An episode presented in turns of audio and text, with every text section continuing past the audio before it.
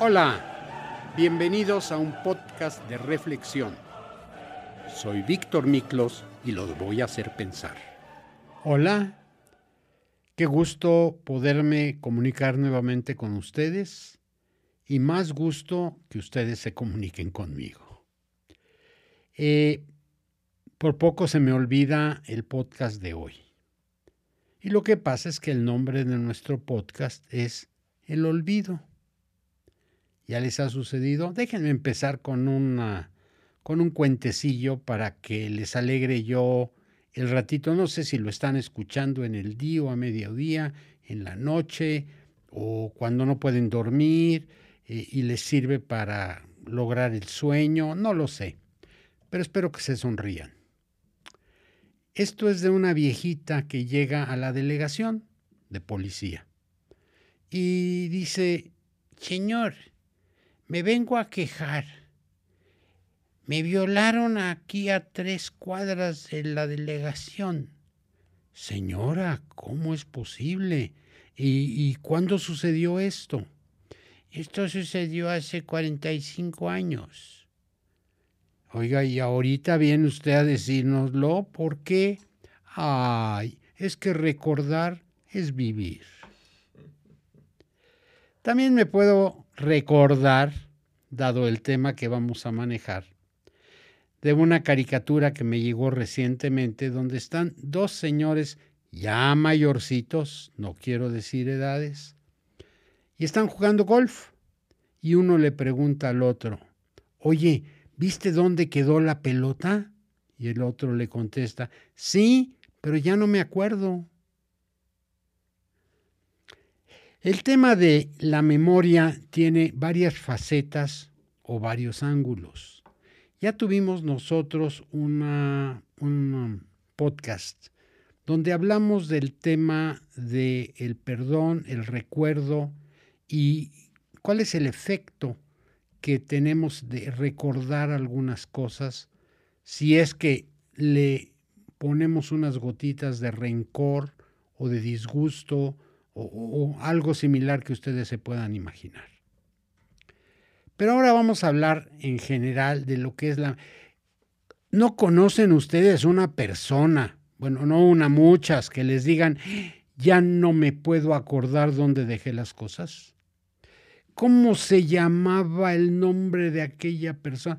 Me recuerdo también de una plática de dos señores mayorcitos que uno le dice al otro, me recomendaron unas pastillas para la memoria extraordinarias.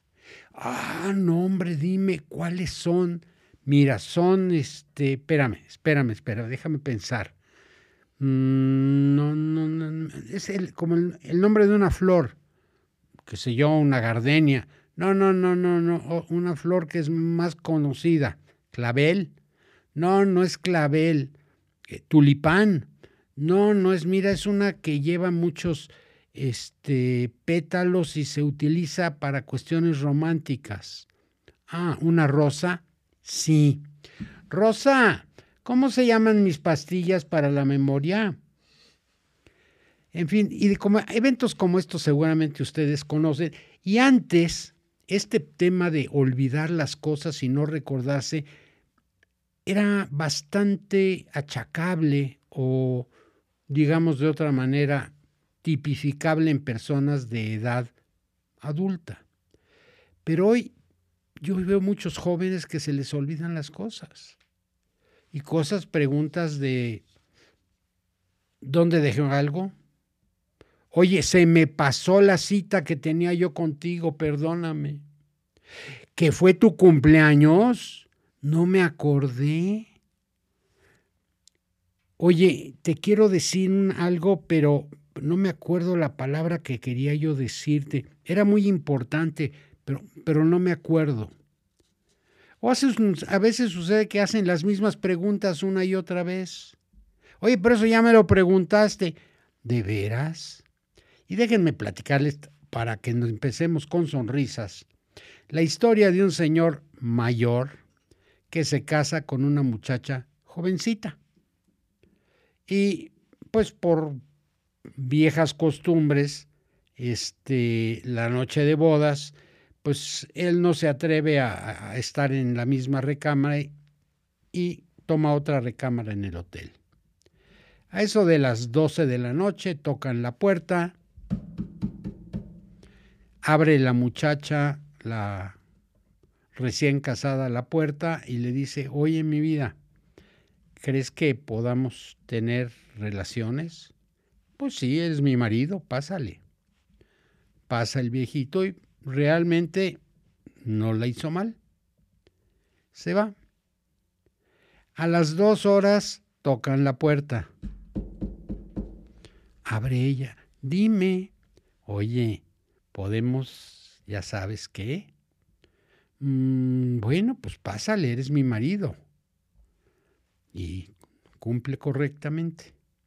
Y a las dos horas otra vez. Y abre la muchacha, dice, dime, oye, ¿podríamos hacer una cosa? ¿Otra vez? ¿Que ya estuve yo aquí? Así es que hasta chistes podemos hacer del tema de la memoria, pero es bastante serio. Miren, a medida que uno se envejece, es posible que te preguntes qué es una pérdida de memoria normal y cuándo no lo es. Dentro de esta pérdida de memoria, ya hablaremos un poco más adelante, existe esta amenaza que se llama doctor Alzheimer. Ya lo conozco. Bueno, espero que no lo conozcan, pero que sí hayan oído hablar de él.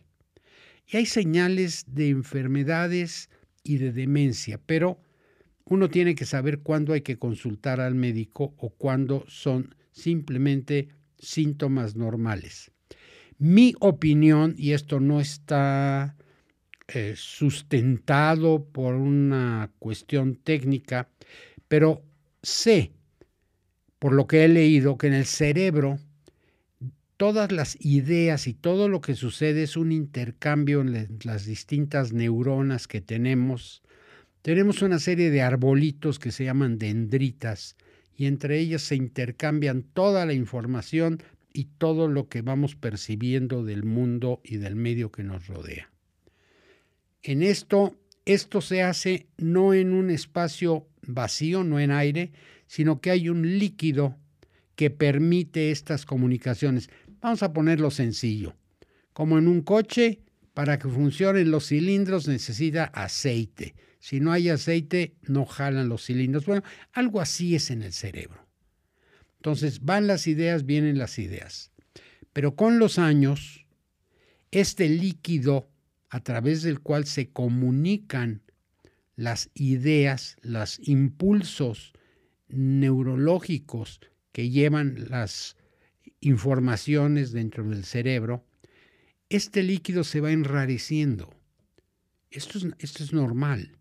Se vuelve un poquito más grueso, menos limpio. Y entonces ya no circula del misma, de la misma manera toda la información. Esto todo el mundo lo sabe. Y si no lo sabían, ahora ya lo saben. A veces el enrarecimiento es menor, es posterior, pero existe.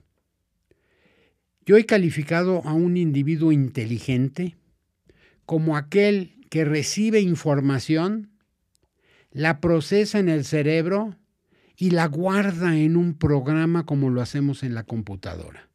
Ahí está, ahí lo voy a guardar. Si lo sé encontrar cuando lo necesito, soy inteligente y tengo buena memoria.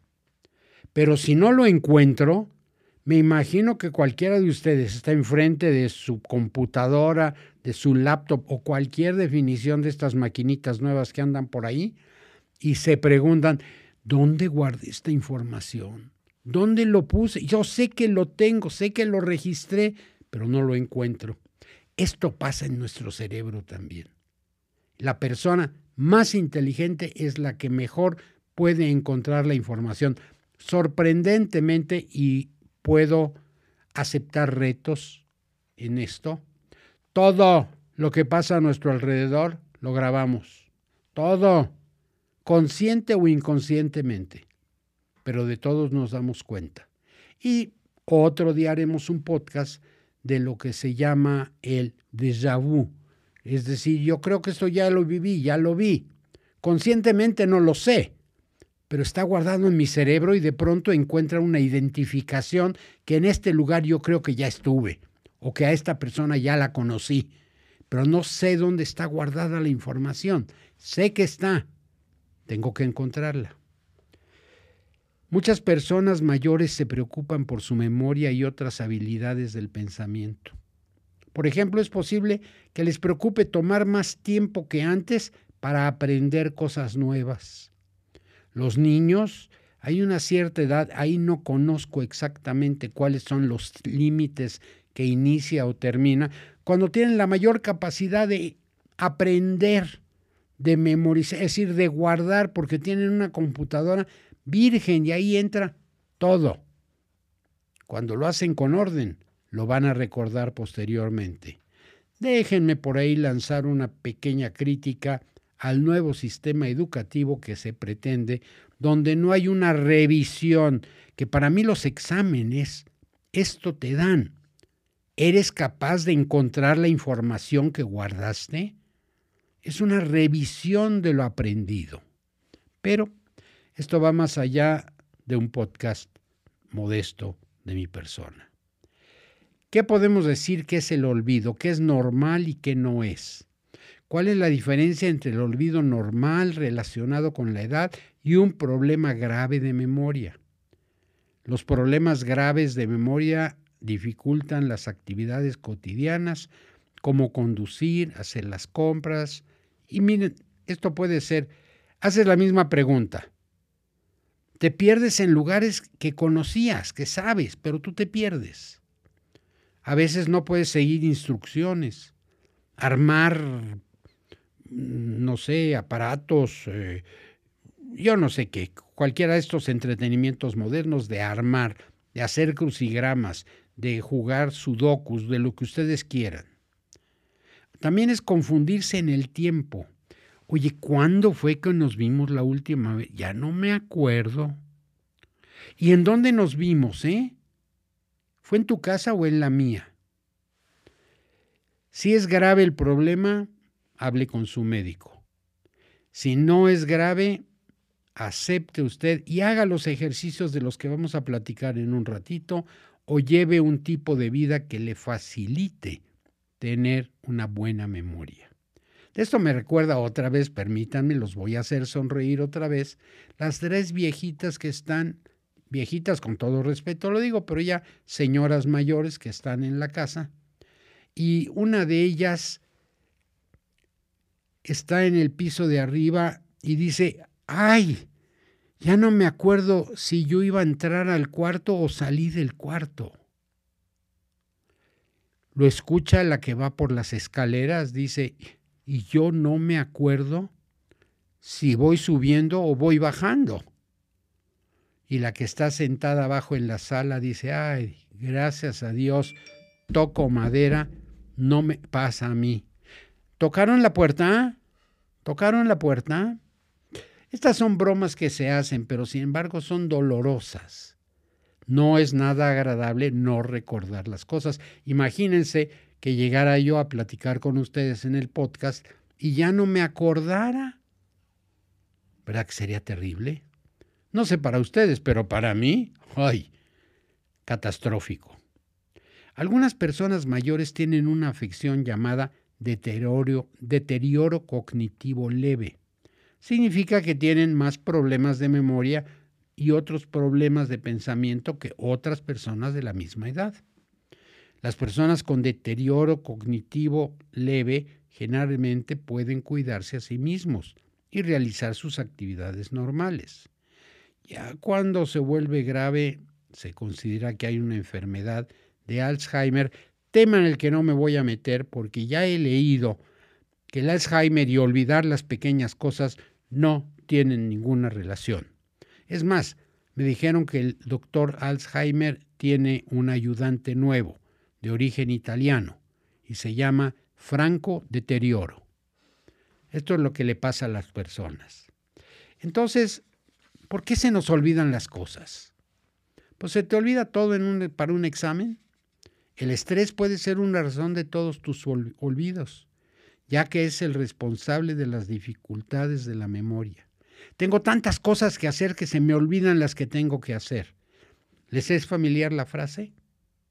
Muchos de nosotros usualmente olvidamos algunas cosas. No recordamos nada de lo que estudiamos al momento que vamos a presentar un examen. Se nos olvidan los puntos que teníamos que exponer frente a la clase, entre otros.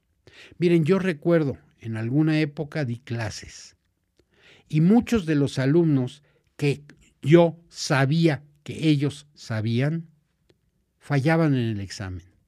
Y cuando le salía la pregunta, ¿qué pasó? ¿Tú lo sabías?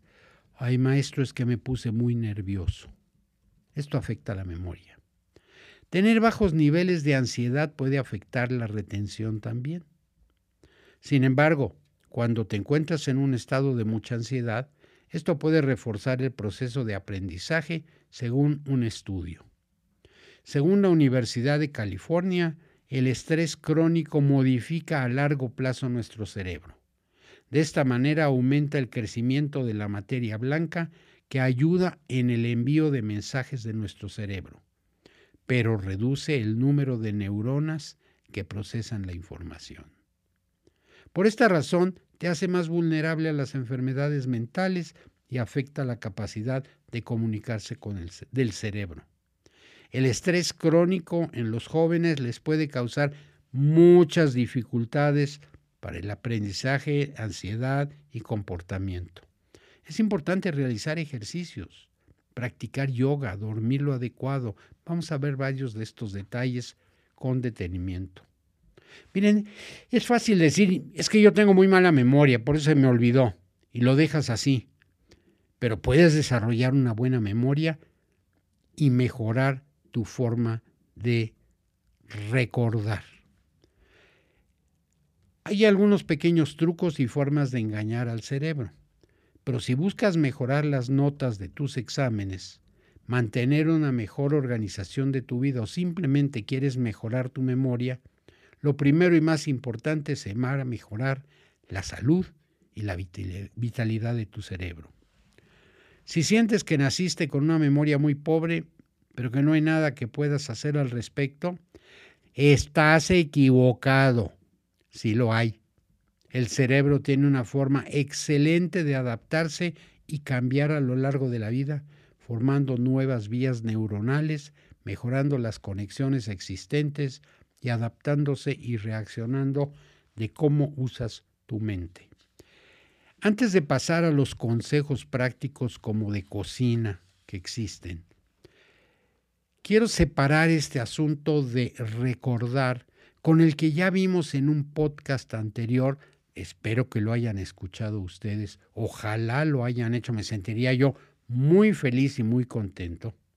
Cuando les hablo de que olvidar, cuando se trata de un rencor, cuando se trata de algo que nos ha afectado o nos afecta emocionalmente, es una ventaja. Y por ahí dijimos que perdonar sin olvidar no es perdonar. Así es que tiene varias connotaciones, tiene varias facetas este tema. Y podemos preguntarnos, ¿recordar es bueno? Según leí, las mujeres tienen mayor capacidad de recordar los eventos que hayan sucedido.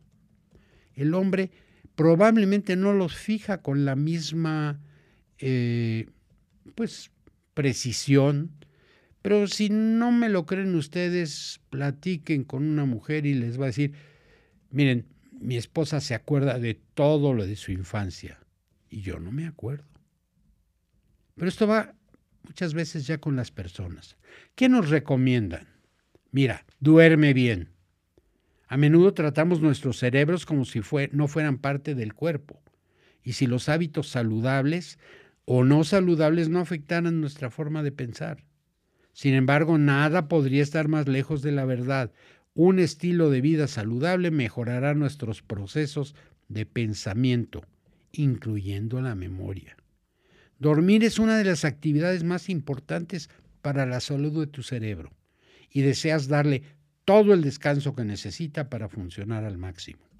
El periodo de tiempo pues depende de tu edad, estatura, dieta, pero por ahí se mencionan entre 7 y 9 horas por noche. Los adolescentes necesitan probablemente un poco más. Ten en cuenta que esto debe ser sueño real. No incluye acostarse en la cama tratando de dormir y empezar a imaginarte lo que tú gustes o ponerte a ver videos de YouTube. Lo único permitido es oír podcast de Víctor Miklos. Eso está permitido. Lo demás, no. Considera obtener un monitor de sueño para ver cuánto sueño real tienes cada noche. Se puede medir. Te puedes llevar una sorpresa. Además, mantén un horario de sueño regular. Trata de no usar televisores, tabletas, teléfonos o computadoras una hora antes de acostarte. Y toma menos cafeína. Un horario de sueño más estable te hará sentir mejor y mejorará enormemente tu capacidad de recordar y concentrarte. Sin embargo, quiero acotar que en algunos casos la cafeína es una bendición. ¿Eres estudiante? ¿Tienes un examen al día siguiente? ¿No has terminado de estudiar? Te tomas dos tazas de café y ¡rum! se te despierta el cerebro. Y aprendes lo que no habías aprendido. Pero los excesos son malos. El estrés crónico destruye las células del cerebro y dañará el hipocampo, región del cerebro que está involucrada en la formación de nuevos recuerdos y la recuperación de los viejos. El estrés, desafortunadamente, es a menudo parte de la vida moderna en la escuela, la universidad y el lugar de trabajo, aunque se puede gestionar eficazmente cuando lo reconoces por lo que es y te mantienes a ti y a tus responsabilidades en orden. Qué curioso. El hipocampo sí es una parte del cerebro, pero ¿saben ustedes lo que es un hipocampo? Es un caballito de mar. Yo les aseguro que, que, nunca he encontrado la relación entre el caballito de mar y mis recuerdos. Algún día, quizás, uno de ustedes me haga favor de llamarme o dejarme un recado y decir, oye, el, el caballito de mar ese te está recordando, ¿eh? Úsalo. Mira, evita dejar cosas para el último minuto. Puede ser un buen método de motivación, pero lo vas a pagar. Por ejemplo, te vas de viaje y no has empacado. No lo dejes para el último momento. Toma descuentos, descansos frecuentes. Una forma de administrar tu carga de trabajo un poco más fácil es dividirla en varias partes más pequeñas. Solo trata de evitar usar esto como una excusa para hacer menos trabajo. Exprésate. En lugar de olvidarte de tus sentimientos, habla con los demás sobre lo que sientes. O en su caso, exprésate artísticamente. Escribe un poema, pinta un cuadro, escribe una canción o lo que prefieras y no como mi amigo el pintor que pintaba casas a domicilio. No hagas tareas múltiples. Mira, y es bastante difícil hacer una cosa bien a la primera o a la primera vez. Evita tratar de hacer demasiadas cosas a la vez. Medita. Toma algún tiempo del día para recopilar tus pensamientos y lograr un poco de paz esto tiene una evidencia médica real como éxito. Puedes comenzar con la meditación a través de una variedad de aplicaciones y libros que ahora están disponibles. Solo tienes que dejar 10 minutos a un lado de cada día para comenzar a usar esto de la meditación. Establece expectativas realistas, incluido tu tiempo libre. No, no, no asumas mucho. Puede ser más fácil decirlo que hacer. Miren, voy a hacer esto, voy a hacer cosas reales. Viene con la práctica. Pero saber cuánto puedes hacer mientras recuerdas dejarte un tiempo para ti es una forma increíblemente valiosa de combatir el estrés. Mantén una dieta saludable. Dormir, dieta y ejercicio son claves para un estilo de vida y un cerebro saludable. Todos sabemos lo que constituye una buena dieta. Frutas, verduras, granos integrales, grasas saludables. No estoy hablando de sabrosa, estoy hablando de una dieta sana, porque hay algunos alimentos bien sabrosos que, ah, caray, no son exactamente la, la representación de esto que acabo de mencionar. Claro, es difícil apegarse a estas dietas y no estresarse demasiado si cometes un error. Recuerda esto, si eres consciente de los alimentos que comes, lo estás haciendo mejor que la gran mayoría de las personas.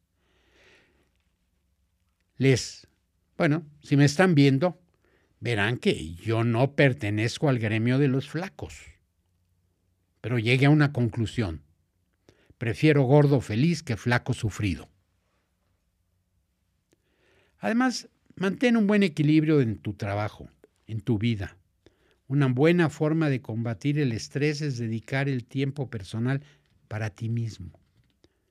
Pero ten una buena estructura para el trabajo que tienes que hacer.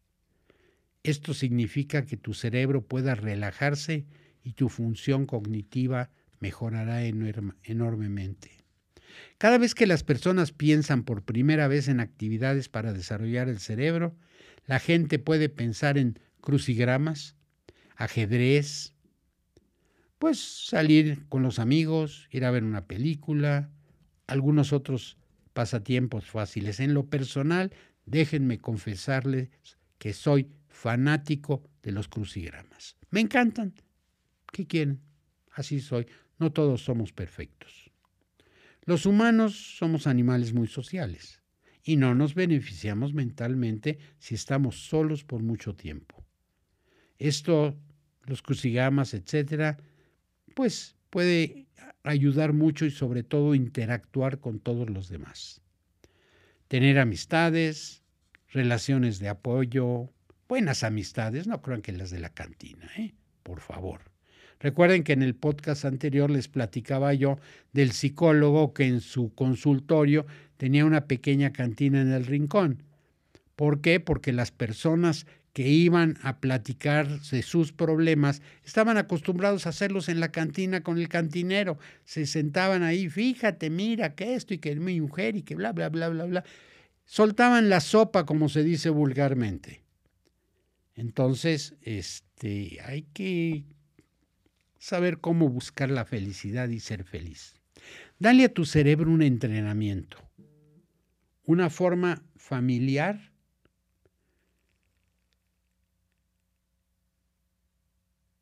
es eh, desafiarla. ¿Ok? Durante la niñez constantemente desarrollamos y probamos nuestros cerebros de muchas maneras nuevas y aprendemos y desarrollamos nuevas conexiones neuronales.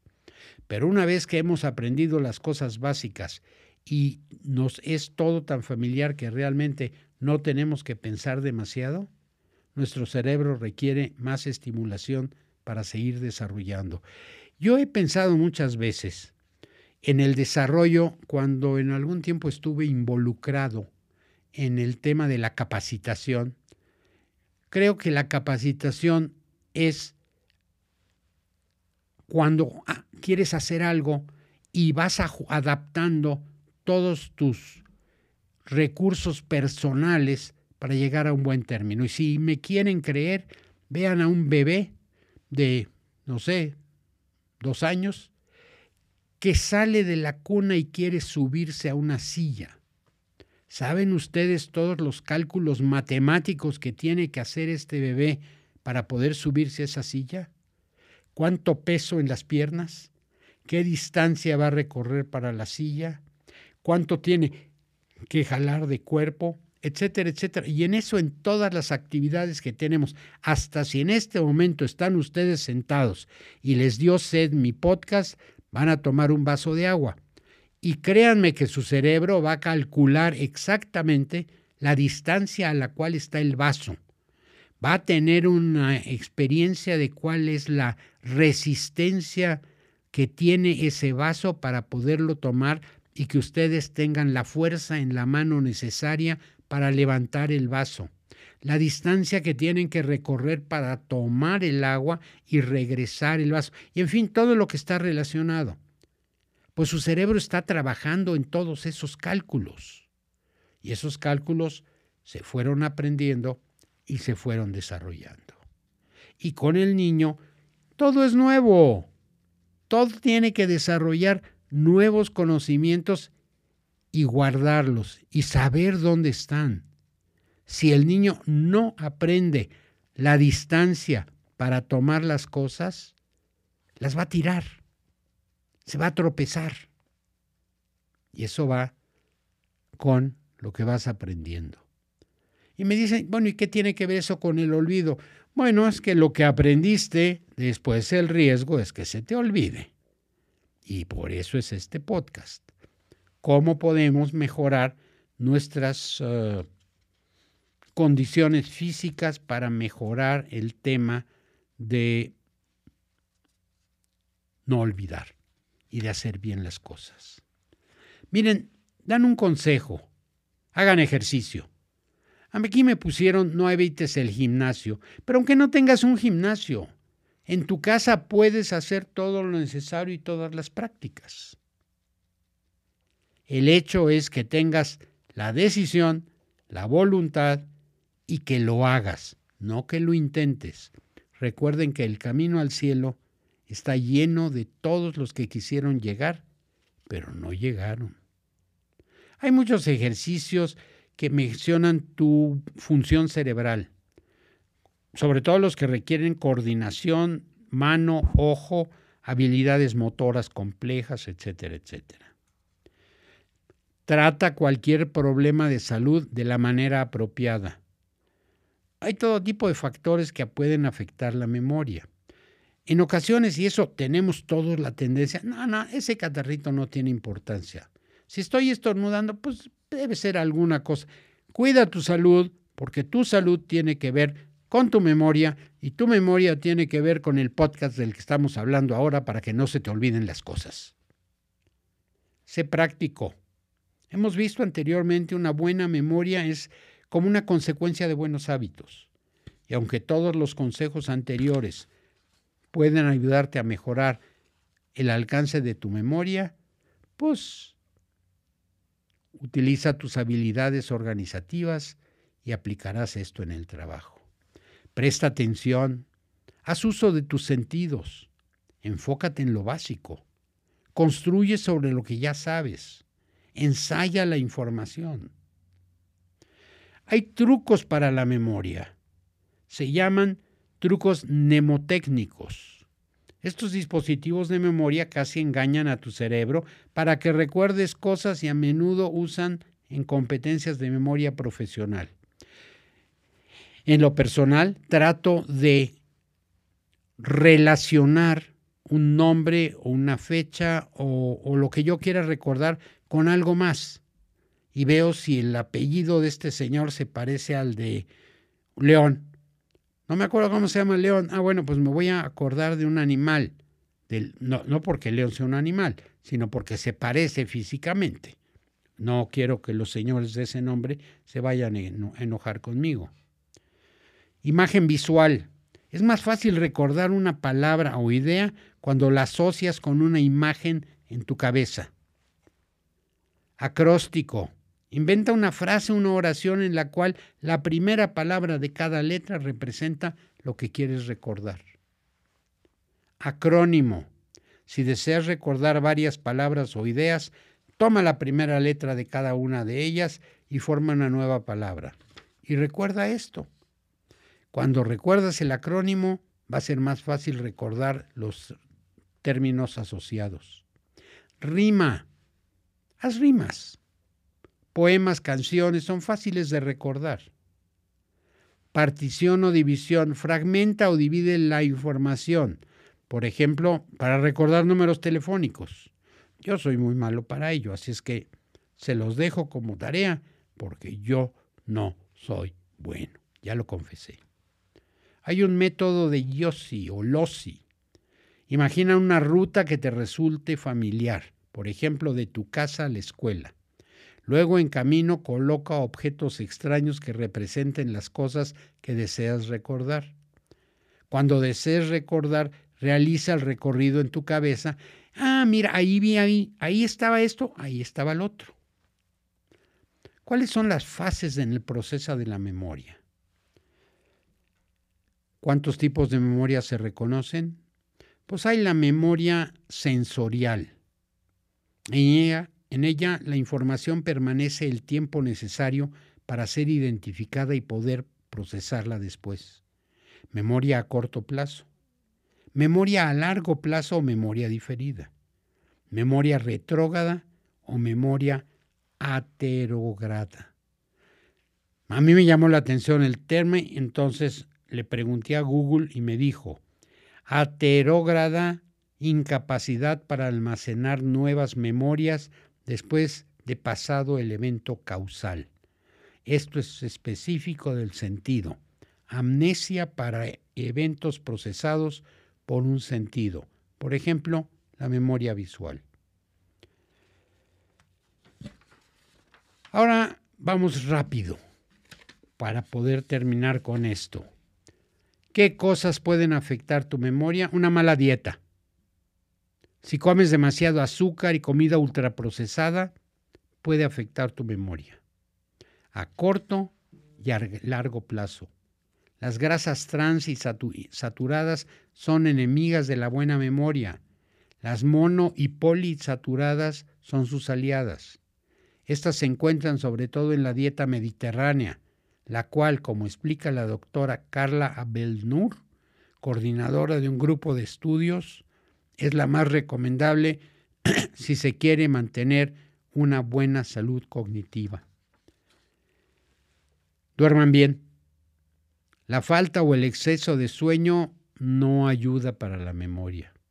Y dicen que lo ideal es dormir, como mencionábamos antes, ocho horas cada día aproximadamente el tabaco. ¿Saben lo que es, verdad? Pues según un estudio publicado en la revista Nature, fumar reduce el tamaño de la corteza cerebral, un área que desempeña un papel importante en la retención de recuerdos, el envejecimiento cognitivo y la inteligencia. Hay indicios de que la corteza se puede recuperar una vez que se detiene el consumo del tabaco. Se trata de un proceso largo que puede durar años, pero cuanto antes se ataje, mejor. Nótese, va una frase incluida secreta de decir, si fuma, deje de hacerlo. El consumo de tabaco además aumenta el riesgo de enfermedades cerebrovasculares, las cuales pueden cursar con deterioro cognitivo. Otra causa, la falta de ejercicio. No sean flojos. Necesitan ustedes hacer algo de ejercicio. Quinto, la depresión y la ansiedad. La depresión y ansiedad son alteraciones del estado de ánimo que pueden cursar con fallos cognitivos o fallos de memoria reciente, alteración de la atención o disminución. No me di cuenta porque estaba yo muy ansioso en lo que estaba haciendo. No le presté atención. No, sí hubo atención, pero no la fijé, no la registré, no sé dónde encontrarla. La ansiedad también puede afectar la pérdida de memoria. Las personas que tienen un nivel de ansiedad alto producen más cortisol, la hormona del estrés, que también tiene efectos sobre el cerebro y puede dañar la memoria. Quienes padecen ansiedad suelen tener más dificultades para dormir lo que incrementa además de una disminución en las horas que hemos pues puesto como ejemplo que se debe dormir. Déficit de la vitamina B12 y la tiroides.